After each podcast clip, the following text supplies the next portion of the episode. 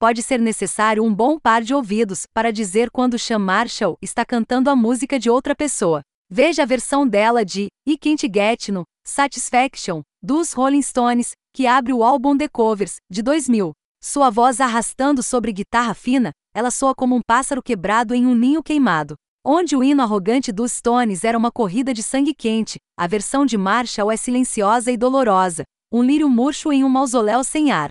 Não é apenas uma questão de humor, ela corta todo o refrão da música, deixando apenas vinhetas que parecem instantâneos desconexos de uma depressão profunda e implacável. Enquanto a música dos Stones revela um excesso de emoção, o canto anedônico de Cat Power é um lamento pela própria impossibilidade de sentir qualquer coisa, Tornar uma música tão irreconhecível pode parecer irreverente, mas Marshall nunca foi irônico ou trolando. Mesmo suas reinterpretações mais radicais parecem ternas, penetrantes, acima de tudo, pensativas.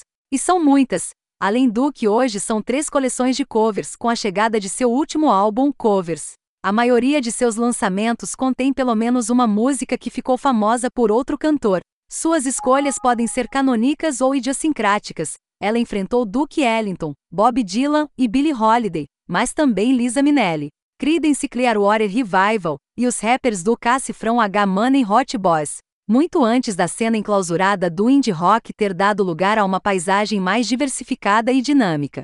Marshall lembrou a seus ouvintes que a vida não começou com o Velvet Underground, mesmo que ela também os cobrisse. A mais ampla de qualquer uma de suas coleções de capas até agora, Covers vai além da melancolia habitual que marcou grande parte de seu trabalho. Em cores fortes e relevo vívido, ilustra seu talento para a reinvenção radical. Suas escolhas são audaciosas desde a faixa de abertura, Bad Religion, uma desmontagem total do single de 2012 de Frank Ocean sobre cuidar de feridas emocionais. No lugar dos órgãos gospel do original e das cordas soul dos anos 60, Marshall troca o piano apoiado por uma seção rítmica de rock sutil, mais musculosa. Ela não apenas muda o tom da música, ela escreve novos acordes e até uma nova melodia. E enquanto algumas de suas edições líricas podem parecer menores na página, Louvado seja o Senhor, Aleluia, Garotinha, no lugar de Alalu Akbar. Sua entrega traz essas linhas à tona, desenhando Senhor em quatro sílabas agonizantes que parecem uma sangria física. A linha mais marcante de todas é sua própria adição. All dash in the mood, pra in toda visível above. Um ato de súplica que provoca o tema implícito de fé da música e o ilumina como uma cruz na parede.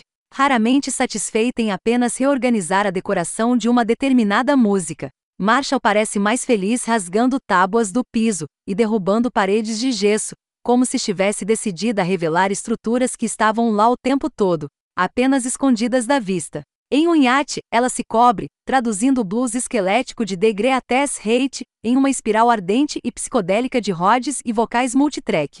Revisitar uma música onde a frase-chave é Eu me odeio e quero morrer não é pouca coisa. Aqui parece uma declaração de desafio. Como se apenas dizendo as palavras ela pudesse roubá-los de seu poder. Onde o original é frágil e abatido, essa música pulsa com vida.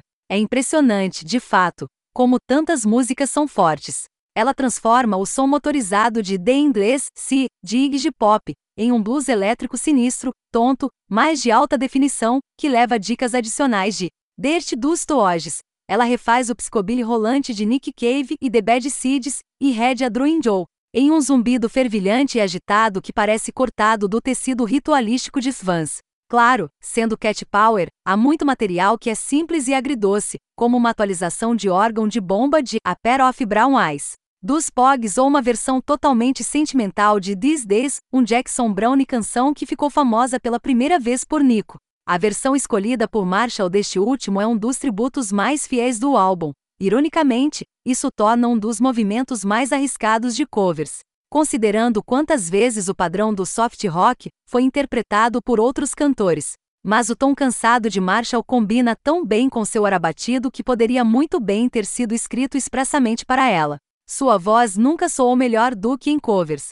Seu maior talento interpretativo pode ser sua capacidade de deslizar entre as linhas da pauta e capturar tons de emoção tão sutis que desafiam a nomeação. Considere I'll Be Saying You, uma canção de amor popularizada na década de 1940. A versão de Billie Holiday é melancólica, mas graciosamente resignada, uma despedida afetuosa de um amor passado.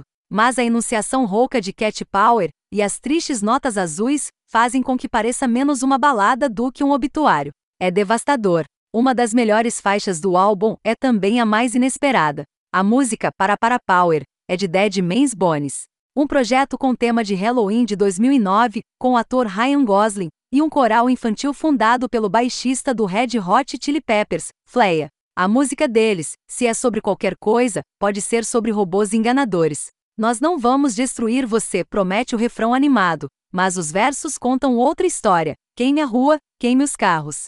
Vidro quebrado, corações partidos. O tom é peculiar e baixo, levemente irônico. Imagine Homem ou Astro Homem. Como cantado pelo Langley Schools Music Project, talvez, e em grande parte esquecível, mas nas mãos de Marshall, torna-se algo completamente diferente. Embora ela mal tenha mudado as palavras, parece que ela está cantando sobre revolução, transformando o afeto chato da banda de Gosling em um apelo de angústia. Queime as ruas, queime os carros, poder, vidros quebrados, mas e nossos corações partidos. Permanecendo em cada sílaba quebrada, o grão de sua voz tornou-se suave, ela parece cansada até os ossos. Como se estivesse desgastada pelos últimos anos de agitação social e intimidada pela longa e difícil subida que viria. Mais uma vez, sua voz faz o trabalho pesado, cada suspiro e pausa, e melisma hesitante expressando tanto ou mais do que qualquer um de seus dísticos. Quando a ouço cantando para para Power, não posso deixar de me perguntar: o que ela ouviu na música do Dead Man's Bones para transformá-la em isso? Em momentos como esses, a natureza incomum de sua abordagem se revela. Em covers, não ouvimos apenas Marshall cantando para nós, nós a ouvimos ouvindo o mundo.